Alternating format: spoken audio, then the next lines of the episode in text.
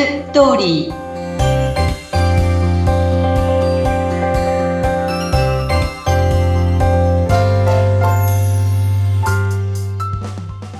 皆様こんにちは結婚相談所ライフツリーの和田光ですこんにちは、インタビュアーの山口智子です。和田さん、12月ももう間もなく半ばに差し掛かろうとしていますね。早いですね一年ねねえ、なんかあっという間でしたね。毎年このセリフをいろんな方と交わす。本当本当。本当あともうちょっとのこの1年ですけれども。さてさて、この番組、婚活に役立つ情報をいろいろな視点からお届けしています。和田さん、今日はどんなテーマでしょうか？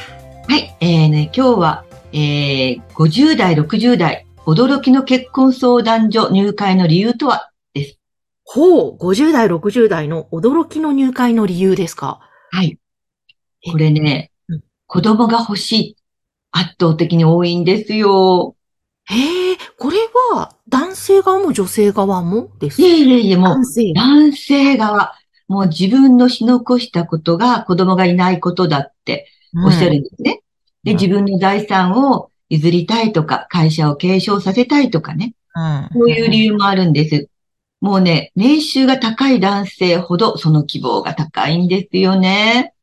そうなんですね。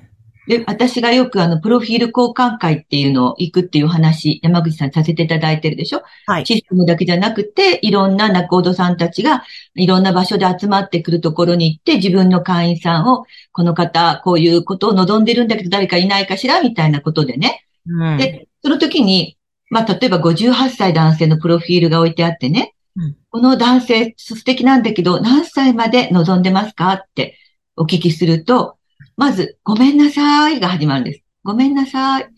30代なのって。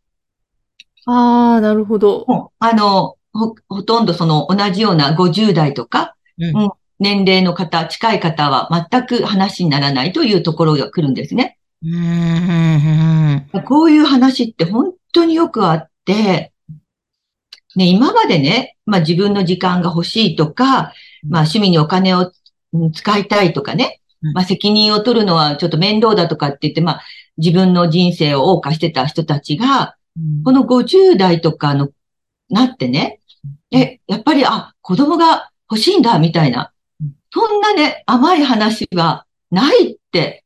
はい。思いまいや、もう、そう、和田さん節が出ていいですね。そうですね。あのねやり残したことがある。まあ、そうか、その思いはね、わかりますけれども。せんねえ、ね50代ですよ、もう。そしたら、お子さんができる人っていうのは30代前半までを望むわけですよ。ですよそんなね。ね、芸能人に起こることがね、あなたたちには起こらないって、私はね、本当に思うんですよね。うん。ましてやね、今ね、夫婦の年齢差っていうのがすごく近くなってきてるというか、もう同年齢が圧倒的に多くなってきてるんですよね。ええなんかそれも面白い傾向ですで、ね。昔に比べたらね、そうなんですよ。もうあの、まず同年齢を希望される方が多くて、その時が1歳上とかね、女性からしたらね。で、そうなってきて、もう20歳以上なんてもう、あの、ランク外なわけですよね。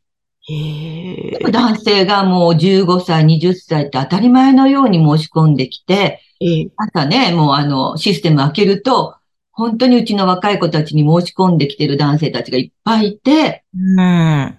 で、私、本当に思うんですけど、まず、あの、清潔感があって、はい。まあ、見た目が良くて、うんで、若々しいってことですよね。はい。それで、コミュニケーション能力があってうん、まず、年収が何千万あるはい。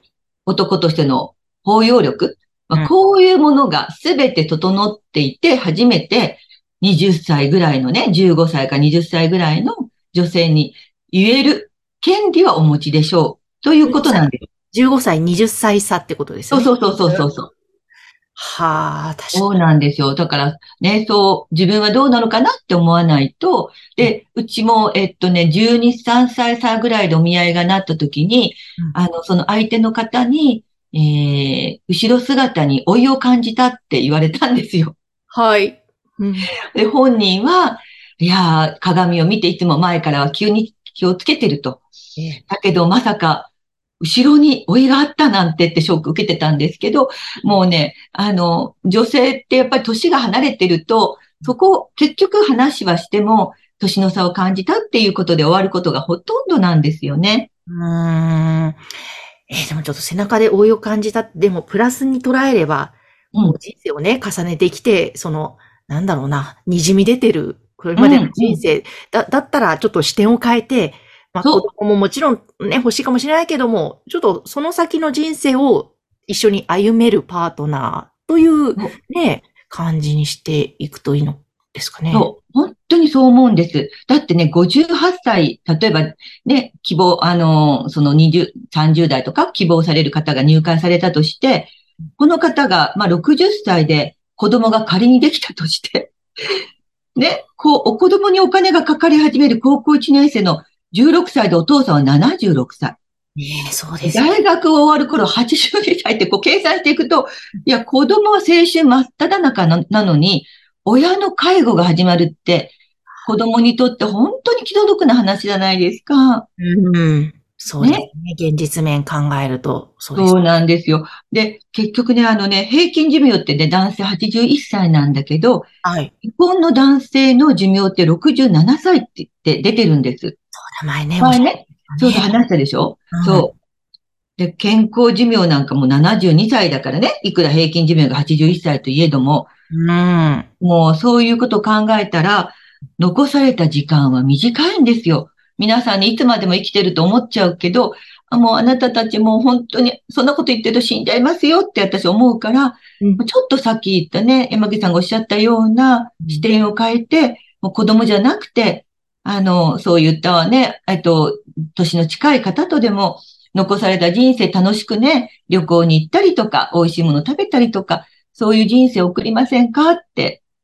うん。いや、本当にそう思います。ね、ねえ幸せの形っていろいろですからね。そう。子供ばかりが幸せではないですし。そうそうそうそう。うん思ってる以上にそこがね、あの、ゴールではないわけですよ。そこから子供が生まれてから育ち上げるまでまだまだ先はすごく長い。長いし、大変なこといっぱいあるし。どうどうなん体力がまずね、赤ちゃんのうちはよく熱も出すし、ね。だとすると本当に、えーだからね、残され、残された人生っていうのもあれですけど、ね、その、あと数十年の人生をどう楽しむか、そうそうそうそそっちの方がやっぱりいいのではないかなと私、個人的にはね、やっぱり思っちゃいまう。す。そう。もう私なんかの年になった時に、あ、もうあの、残されてる人生っていうのはすごく短いなと思った以上に短いなって思うんですよね。うん。ね。だからもう皆さんちょっとね、男性陣、ちょっと今、もう一度お考えになって、来年1月から、あのね、少しそのお相手選びを間違えないようにしてみたらどうかなと思います。そうですね。いやー、ぜひちょっと、もしかして、心ぐさっと来た方もいるかもしれませんが、それはとてもいいぐさり方だと思いますので、ねだから視点変えればもう絶対にね、ハッピーなことっていっぱい待ってると思いますので、ぜひちょっと参考になさってください。はい、お願いします。そして、そんな和田さん。はい。もう短期間で婚活をね、進める、そんなセミナーと、そうなんです。はい。ね2024年の1月からね、月に2回4ヶ月コースで、婚活を最短で終わらせる戦戦略セミナーっていうのを開催します。はーい。まあ20年私がやってきてますので、どんな人が結婚してどんな人がこじらせてるかはとてもよくわかります。うん。で、またそれとは別に、結婚相談所を副業されている方も多くいらっしゃいます、今は。はい。でまあ、なかなか難しくって辞めていく方も実際は多いんですね。うん。で、結婚相談所のお仕事に興味のある方、または少し始めたけどよくわからない人に向けて、同じく1月から月に2回4ヶ月コースでセミナーをしていきます。はい。もうだから2本立てなんですね。そのそうですね。はい。の方、あと婚活のせ結婚相談所を経営したい方向け。はい。これはセミナーというのは何回コースとかで？はい。あの、全部月2回の4ヶ月、えっ、と、8回ですね。はい。8回コースになります。わあ、いいですね。これはすごく良さそうなので、ぜひ気になったという方は、番組の概要欄にありますホームページからお問い合わせで大丈夫ですか和田さん？はい、あの、下にあの概要欄に貼っておりますので、うんはい、よろしくお願いいたします。はい、ぜひもしくは、LINE 公式のところにあの問い合わせください。そうですね、ぜひどちらかでお問い合わせください。お待ちしています。今日も和田さんありがとうございました。ありがとうございました。